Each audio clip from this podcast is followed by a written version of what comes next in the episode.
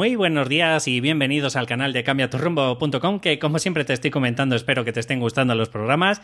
Y bueno pues deciros a todos los oyentes como siempre eh, o últimamente os estoy comentando sabéis que si queréis podéis tener una valoración o una sesión conmigo en el que vamos a ir estructurando tus objetivos la, claridad estratégica para, para alcanzarlos. Y por supuesto por supuesto eh, y sobre todo ahora deciros que, bueno me he especializado en Psyche y vamos a, a tratar si queréis, en esa sesión, pues vuestras creencias limitantes en el por la que os bloquean cotidianamente. Sabéis que normalmente me estoy dirigiendo, bueno, normalmente no, me dirijo a las personas que tienen el síndrome del impostor y deciros, como siempre, que son los tres miedos paralizantes, que es miedo a fracasar, miedo a no ser suficiente y miedo a mostraros, eh, son las tres pilares importantes de este síndrome y luego pues a partir de ahí ya vienen efectos secundarios como es procrastinación, parálisis por análisis, eh, vergüenza y, además normalmente, normalmente tenemos una autoestima bastante baja. Si os sentís, como siempre os estoy comentando, en alguno de estos eh, síntomas, pues eh, saber que este es vuestro programa. Así que arrancamos.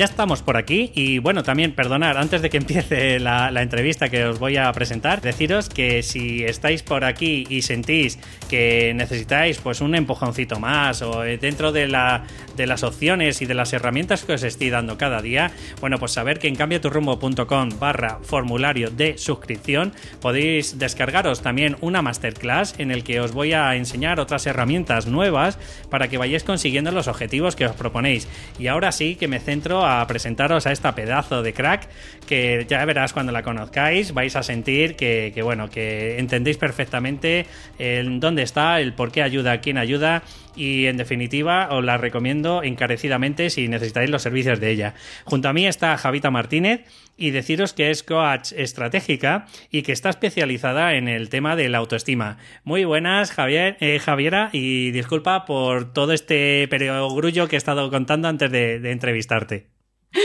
Vaya presentación, vaya presentación. Encantada de estar aquí. Gracias, David. Nada, gracias a ti por, dejarme estos minutillos y que la gente y sobre todo mi audiencia pues te vaya conociendo porque sinceramente me encanta tu trabajo y creo que lo estás haciendo genial. Así que brevemente, si me dejas un poquillo, cuéntame esa javita interior, esa javita chiquitita que un día le entró una rabieta y una mala leche y se convirtió en la 2.0 que eres ahora. Pues como bien decías, la Javita esta que tenía mala leche creció con mala leche, siguió con mala leche. Me ha hecho mucha gracia cómo eh, presentas los síntomas del síndrome del impostor, porque son los mismos de una autoestima baja, esto lo hemos comentado varias veces. Hmm. Y yo recuerdo mi infancia con bastante sufrimiento mi infancia, mi adolescencia, eh, no me gustaba cómo era, no me gustaba cómo reaccionaba, no me gustaba las cosas que hacía, cómo pensaba, cómo hablaba, no me gustaba nada de mí, nada. O sea, que era la revolución de la adolescencia, pero en versión desde chiquitita hasta ahora, casi. sí. bueno, hasta ahora, hasta ahora no tanto, pero sí. sí, y la verdad es que, bueno, crecí así, estudié Derecho, hice un máster y, en el trabajo, el trabajo se me daba bien y la verdad es que tenía, me iba todo bien en el trabajo. Pero a nivel personal, a nivel de relaciones, de salud, mi autoestima la verdad es que estaba por los suelos. Por eso en el, ahora decidí especializarme en autoestima porque sé por lo que se pasa. ¿no? Y yo estaba trabajando y decidí irme de viaje con mi pareja alrededor del mundo un año. Entonces. Perdona, perdona. Recrea ese año, por favor, porque no todo el mundo, o sea, de verdad, sé, que quieres avanzar a donde estás ahora, pero déjame sentir esa, esa Javita que era antes, por fin. Pues cuando conocí a mi pareja ya llevaba un tiempo trabajándome a mí misma, ¿eh? no, no es que fuera así un amor a primera vista, que lo fue, pero el cambio ya lo llevaba haciendo antes por eso, ¿no? Porque no me sentía feliz y pensaba que tenía que haber una forma de hacer y de pensar y de sentir que realmente reflejara cómo era yo. Y, no la estaba viendo, ¿no? y, además si no me gustaba lo que hacía y lo que decía, ¿por qué lo seguía haciendo? ¿no? Entonces ahí empecé a trabajar un poco en mí misma. Ahí se sumó que conocía a mi pareja, que sí fue un amor a primera vista y empezamos la relación todo muy rápido. Y a los dos años decidimos pues dejarlo todo e irnos a dar la vuelta al mundo. El tema es que no fue un viaje de un año, fueron dos años y medio. ¿Qué me estás contando? Espera, Javita, solo, solo una cosa. Una, una chica que más o menos yo creo que era como todos los que intento transmitir en mi podcast, que es el pack completo, ¿no? Que seguro que te han, eh, casi nos han coaccionado para que tengamos una carrera, eh, tengamos una casita, empezamos a tener nuestra hipoteca. No sé si va por ahí tu vida o no, o no le diste tiempo, pero, ¿qué pasó? ¿Qué pasó? Porque de verdad, en esta sociedad es, como el pack completo, luego el perro y el niño, y ya con eso ya terminas. y luego ya esperas a morir, ¿no? Eh, más o menos, la jubilación. la jubilarse, perdón. claro. No, en mi caso no, en mi caso, bueno, sí que estudiar en la universidad era importante para mis padres porque los dos estudiaron en la universidad, los dos son abogados. Y entonces, bueno, evidentemente yo elegí por mi propia voluntad estudiar Derecho, ¿no? No porque no por influencia. En ningún momento hubo coacción, ¿no? Para nada. No. Pero sí me gustó mucho la carrera. Me gustó muchísimo. La elegí yo, estaba entre otras y, Derecho. Al final elegí Derecho, me gustó mucho. Me gustó mucho el máster que estudié. Sí que en algún momento hubo una cierta presión, eh, pero muy ligera, como para que me comprara un piso por tener una seguridad, pero mm. ahí me, me negué en rotundo, pero nunca he tenido esa, esa, presión. He crecido en un ambiente muy, muy libre, que me han dejado desarrollarme y, la verdad es que no me he sentido presionada nunca en, la verdad, en ningún momento. He hecho siempre lo que he querido. Como decía mi padre, ¿para qué ir en contra si vas a hacer lo que quieras, ¿no? Bueno, porque tenías ese lado rebelde, ¿no? Pero imagínate que te toca ese lado, entre comillas, y perdóname, a lo mejor si la eh, los oyentes me están escuchando, ese lado sumiso, ¿no? Que algunas veces tenemos y tienen las mujeres, ¿no? Si, si, te pilla a lo mejor en un momento de, de gachar las orejas, pues a lo mejor sí pasas por el aro, como todo el mundo. Sí, puede ser, puede ser. Realmente ya te digo, en el entorno en el que crecí, mis padres no eran mucho de presionar, sí que la carrera, eso no era negociable, o sea, estudia lo que tú quieras, pero una carrera universitaria, hasta ahí. Pero siempre pude hacer bastante lo que, lo que quise, o sea que en eso estoy contenta. Y cuéntame. con la mala leche que llevaba. y cuéntame, ¿cómo, ¿cómo, te da ese flujo? O sea, ¿hay algo existencial dentro de ti que querías conocer el mundo y, y surgió la oportunidad que conociste a tu pareja y dijiste, ya está, no hay vuelta atrás? Y a mí siempre me había gustado viajar, pero nunca me había planteado viajar sola. Entonces, como nadie de mis amistades le gustaba viajar tanto, pues no era algo que me hubiera propuesto, pero sí me gustaba mucho viajar. Y cuando conocí a mi pareja, él ya tenía los ahorros, él ya tenía pensado un viaje y quería hacerlo y estaba viendo con quién. Pero la idea surgió de la forma súper curiosa porque los dos hicimos un curso de coaching gratuito y como sabían que éramos pareja, íbamos por separado. Y entonces cuando nos juntamos en el descanso, le dije, oye, ¿cuál, cuál ha sido tu objetivo para trabajar? Porque el mío, o sea, empecé a escuchar, mi vida era tan feliz en ese momento con mi pareja en pleno amor, ahí, tan, tan romántico y tan bonito, en mi trabajo que me gustaba y me, se me daba bien. Y pensaba, ¿qué voy a hacer? ¿no? ¿Qué, objetivo me planteo? Y escuchaba bajar de peso, ir al gimnasio, em, ascender. qué, qué rollo. Entonces, mi objetivo fue dar la vuelta al mundo. Por poner algo así. Sí, el mío también, de la vuelta al mundo de Valladolid a Madrid y vuelta. y entonces cuando me junté con mi pareja en el descanso, él le había puesto el mismo objetivo, el mismo. Qué bueno. Y entonces le dije, esto tiene que ser, claro, me miró como diciendo, pero ¿qué dices? ¿no? O sea, yo lo he puesto por poner.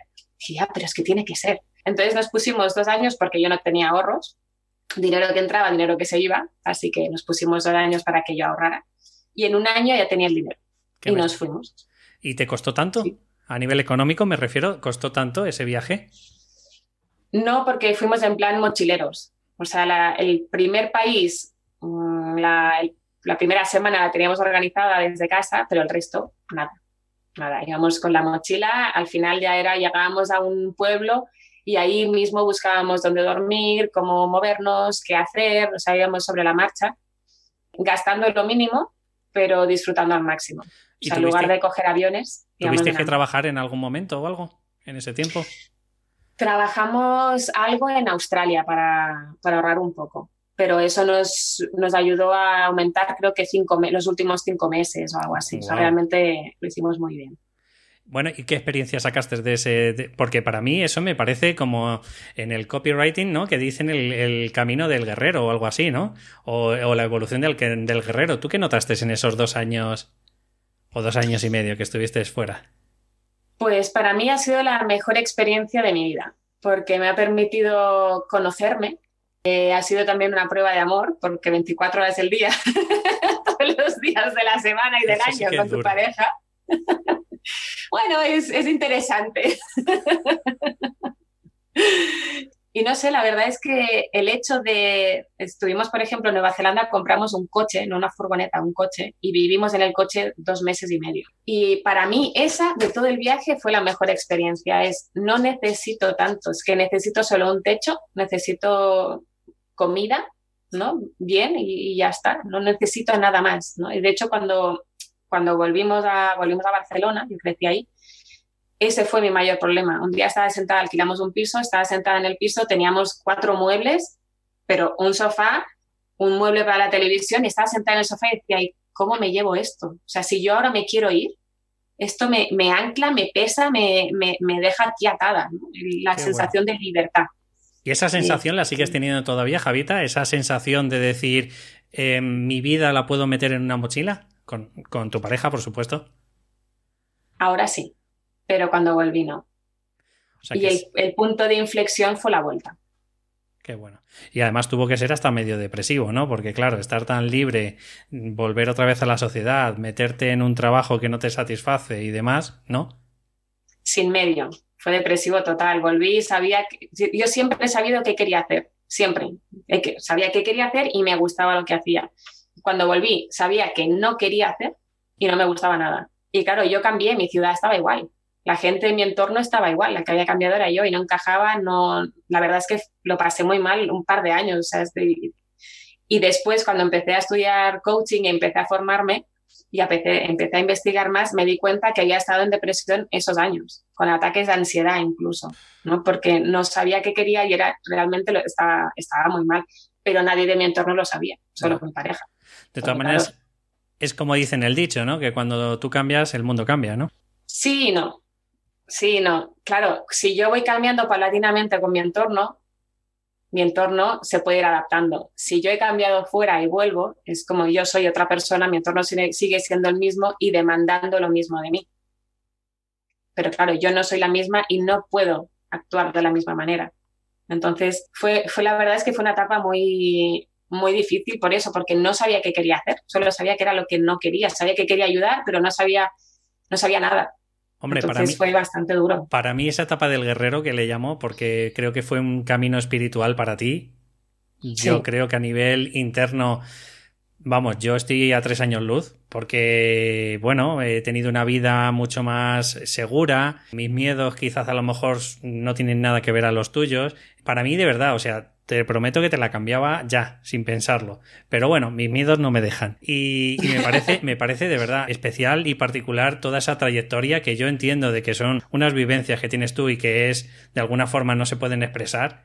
Pero me imagino que ese conglomerado de culturas, de mentalidades diferentes, de hasta de chamanes que te habrás encontrado por el camino. Es que no sé, mira, se me ponen los pelos de como escarpias, como decían antiguamente, ¿sabes? De verdad, o sea, mm, siempre yo he tenido un poquito de lado antropológico, ¿sabes? Lo que pasa que irme allí en medio de pues de un grupo de indígenas y demás, pues siempre lo veía como como imposible. Tú has estado ahí, tía, seguro que has cogido apuntes, eh, no sé, o sea, vamos, podías haber escrito un libro y te digo esto para que lo hagas, por favor. Y, gracias a eso has tenido un camino espiritual normal, que llegues aquí, tía, y te dé la bofetada a la realidad, normal. Pero ya no solo por la libertad, sino por la mentalidad que traes. Sí, sí, porque además, como te digo, o sea, cambié tanto yo, como te decía, mi, autoestima era bastante baja. Y cuando estás en un país en el que nadie habla ni siquiera inglés, como era Vietnam, nos metimos en pueblos donde solo hablaban vietnamita. Entonces, la forma de cómo te comunicas con esas personas, ¿no? Y además, lo que hacemos todos, que lo hacemos aquí y lo hacen en todo el mundo, es cuando tú no hablas su idioma, al final te acaban gritando, como si gritando, ¿no? Te o, o hablar más despacio. ¿Tú no me entiendes? Sí. Entonces, claro, estábamos ahí como, como, bueno, me puedes gritar todo lo que tú quieras, sé que no lo haces de mala fe, ¿no? Pero claro, si vas con otra visión del mundo, como también nos encontramos con otros mochileros, que se iban de países porque, de algunos países porque es que la gente es muy mal educada, la gente, bueno, no es mal educada. O sea, si tú no estás abierta, si tú estás esperando que la gente cambie o vaya en función de lo que tú quieres, no es una forma de viajar, no es adaptarte, no es abrirte, ¿no? no es conocer otras culturas. Estuvimos casi, lo mínimo que estuvimos en cada país fue un mes para precisamente conocer ¿no? cómo, cómo son las personas y no en un nivel adquisitivo elevado, porque ahí no, no es la realidad. Entonces, el, el, estar eso en mochilero, ¿no? Y llegar ahí a un pueblo por la noche y decir, ¿y ahora dónde dormimos? ¿no? Empezar a averiguar que no hablan tu idioma y encontrar un sitio y dices, joder, si es que, si es que valgo, o sea, si, si, puedo con esto, ¿con qué no voy a poder? Javita, ya, ya sé que es casi imposible porque me imagino que habrás conocido tantos países que es imposible. Dime tres para apuntármelos a mí, ¿dónde tengo que ir? Depende si quiere, si es más a nivel de personas o a nivel de, de, de qué. ¿De qué? ¿Tres países de qué?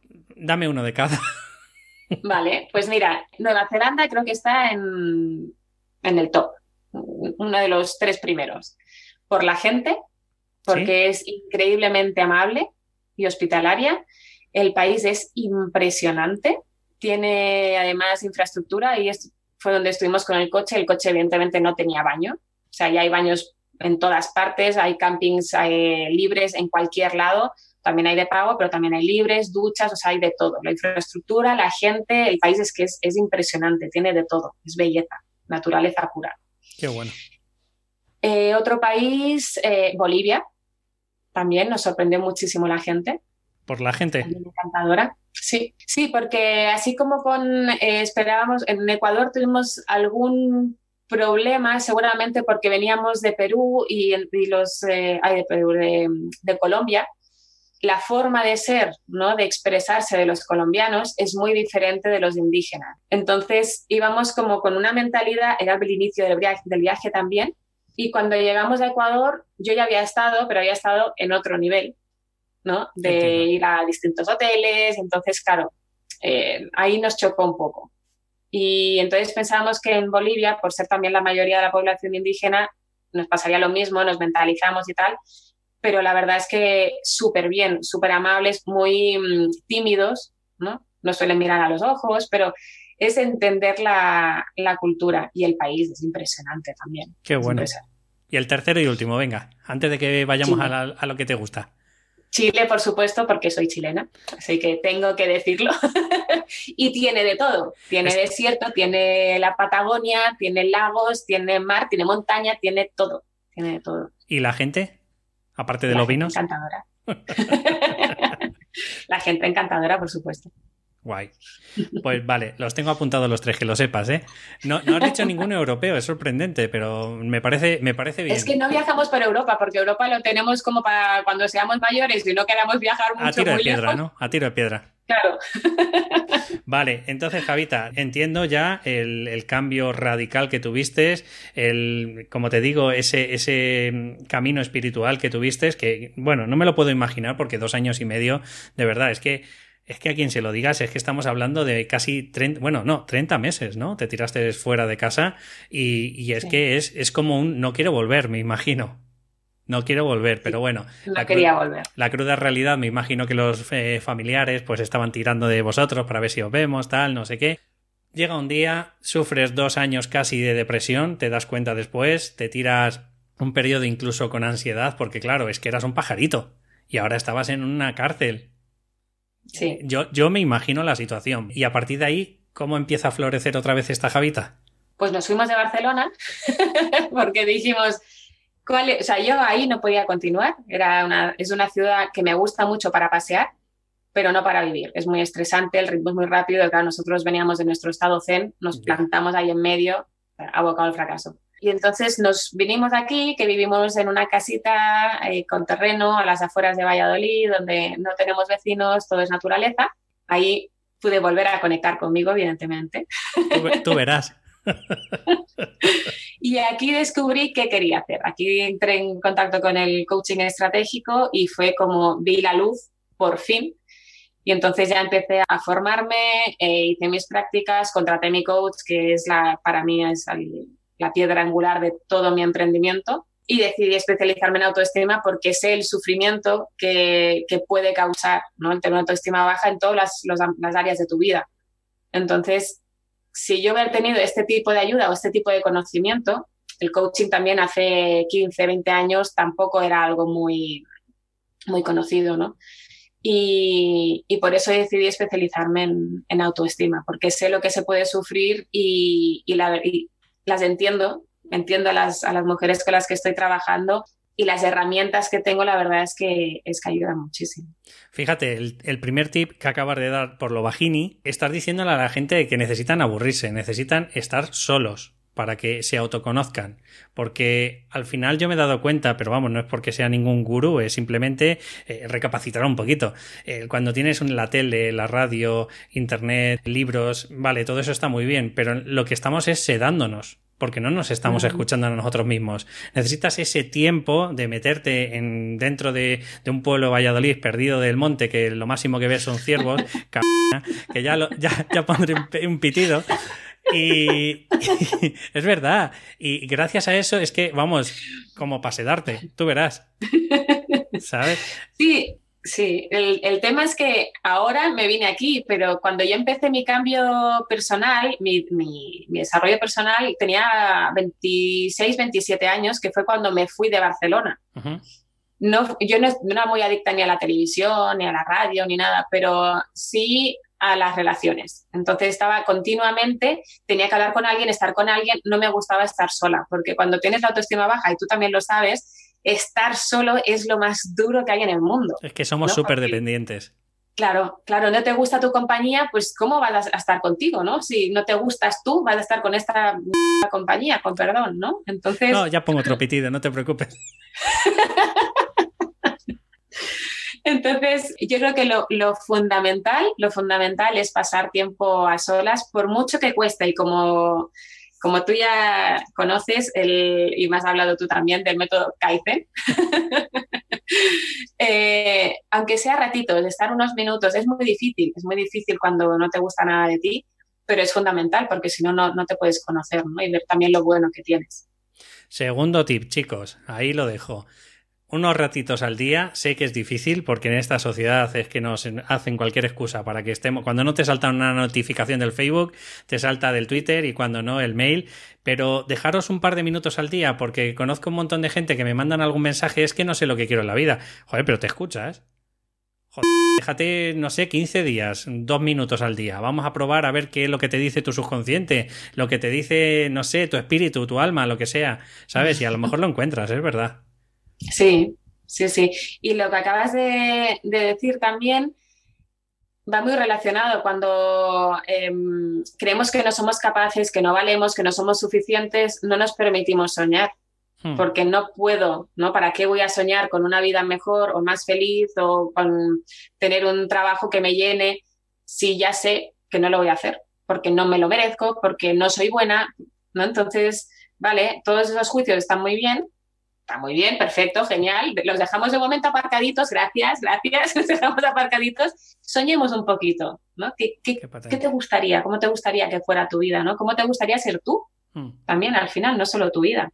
Vale, cuéntame un poco de tu proyecto, Javita te viene una mujer, que es lo normal, te viene una mujer con una autoestima baja, eh, porque a lo mejor ha estado, fíjate, no sé si es tu tipo de perfil de mujer, pero a lo mejor una mujer, pues por ejemplo, me imagino de cincuenta y pico años, que ya eh, digamos que los hijos se le han ido del nido y encuentran con que están vacías. O te viene una mujer que, no sé, ha estado toda la, lleva 10 años sin trabajar y ahora le ha entrado la curiosidad, eh, la gusa de decir, oye, que yo quiero seguir formándome, me quiero desarrollar porque quiero tener una autoestima y quiero tener, pues, sentirme plena, ¿sabes? Con mi trabajo y, y tener un poco cubiertas todas mis áreas y, por supuesto, el tener una independencia económica, ¿no? Que también eso nos gusta.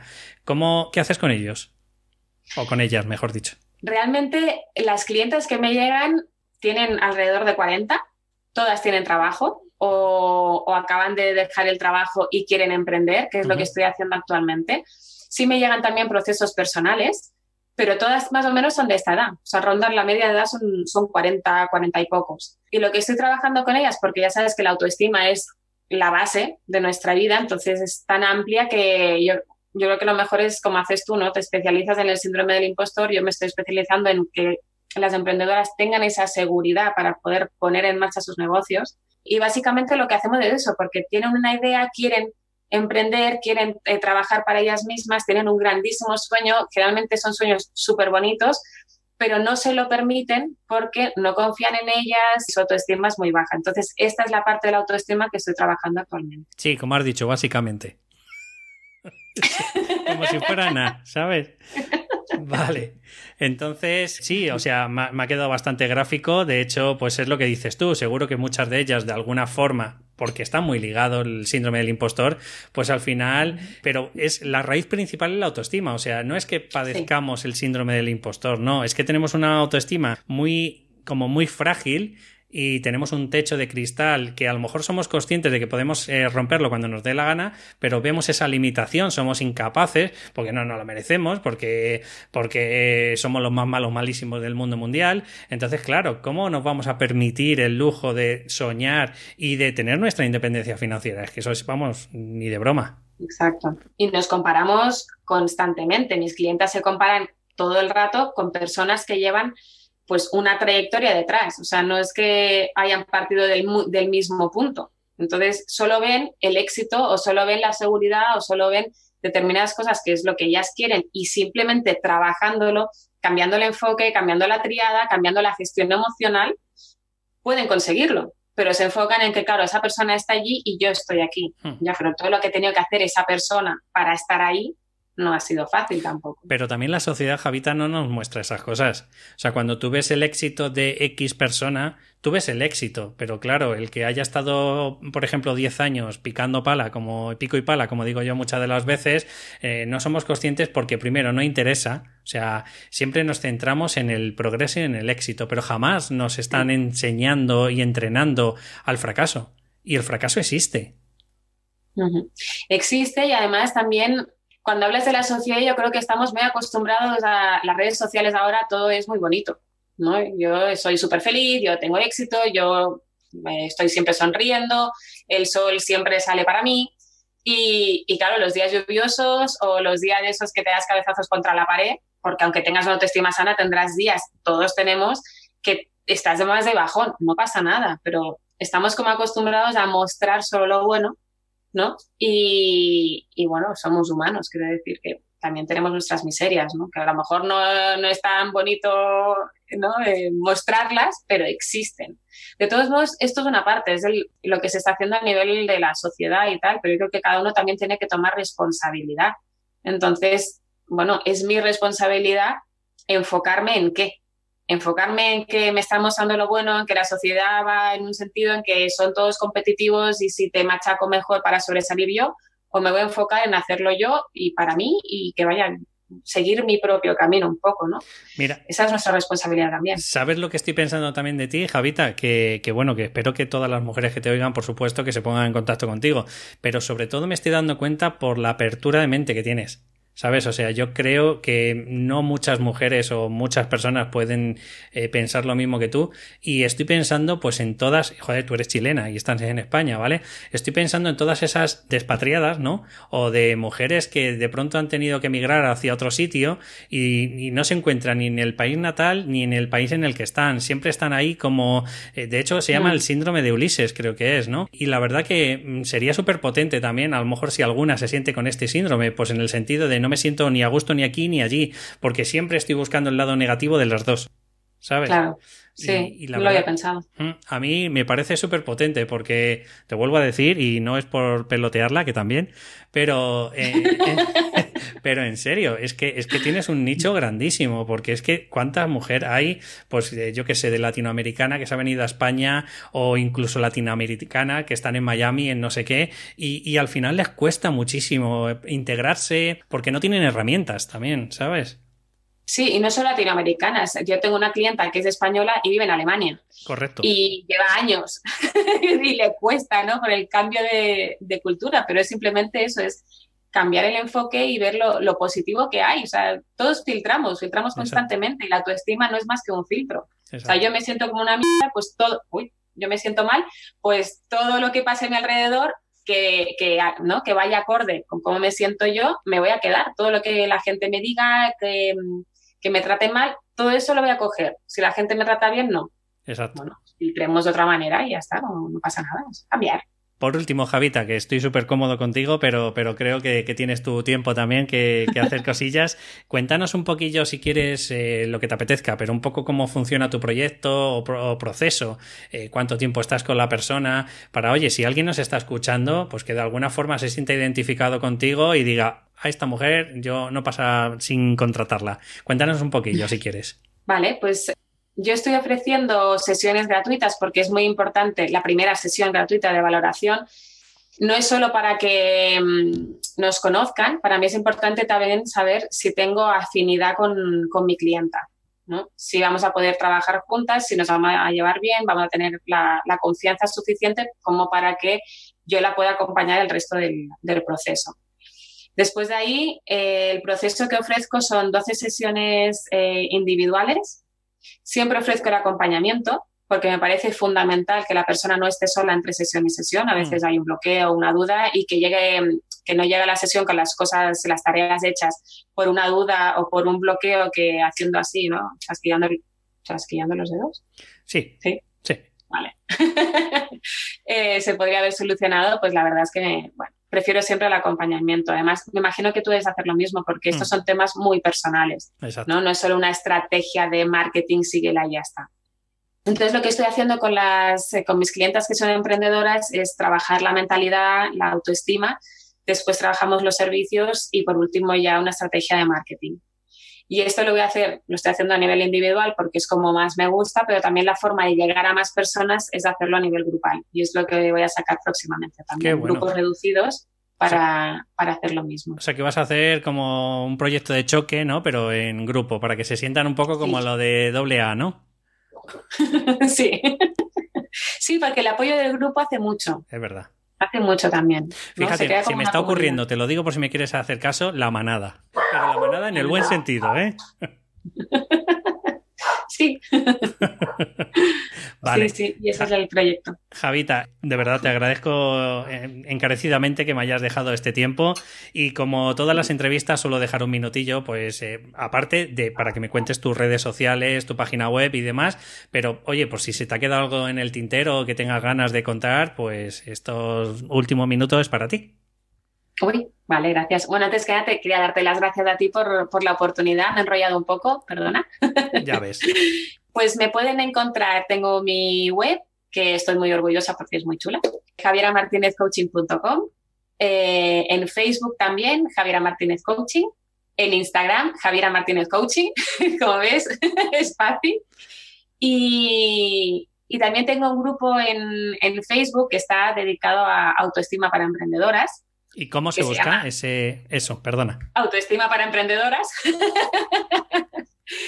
y eso, la verdad es que siempre intento en mis redes sociales ofrecer contenido que sea. No me gusta mucho la paja, ni abultar, ni, ¿sabes?, que hacer ruido por hacer, sino me gusta siempre que haya contenido que sea importante y que dé valor. Entonces, si quieren entrar en cualquiera de las, de las redes sociales o en la web, pueden encontrar pues información que es útil y importante. Pues Javita, de verdad, eh, Javita para los amigos, Javiera para los desconocidos de momento. Eh, en serio, de verdad, te lo agradezco enormemente, me lo he pasado genial. Y nada, de verdad, ojalá que llegues a cientos de emprendedoras o que futuras emprendedoras, porque todavía son potenciales, que todavía están ahí con el run run. Y de verdad que ojalá lleguemos a cientos de personas para transformar este mundo, para hacer un mundo mejor y más con mentes tan abiertas como la tuya. Te lo digo de corazón y lo digo, vamos, aquí en público, porque no he conocido a mucha gente que tenga el privilegio de irse dos años y medio por ahí, porque hay que tener mucho coraje, mucha garra, eh, mucha ansia de crecimiento espiritual y de apertura de mentes, que es que para mí en este, creo en este momento es lo principal que no se tiene. Así que gracias por todo, de verdad. Y bueno, agradecer también a mi audiencia que si han estado escuchando hasta aquí, que espero que sí, ¿vale? Pues agradecerles con un me gusta y un comentario si me los podrían dar si les ha gustado la, entrevista en iVoox o un 5 estrellas, una valoración de 5 estrellas si, vienen a través de plataformas como es iVoox. Pues nada, pues un, eh, perdón, iTunes. Un saludo y nos vemos o escuchamos en el próximo programa. Hasta luego.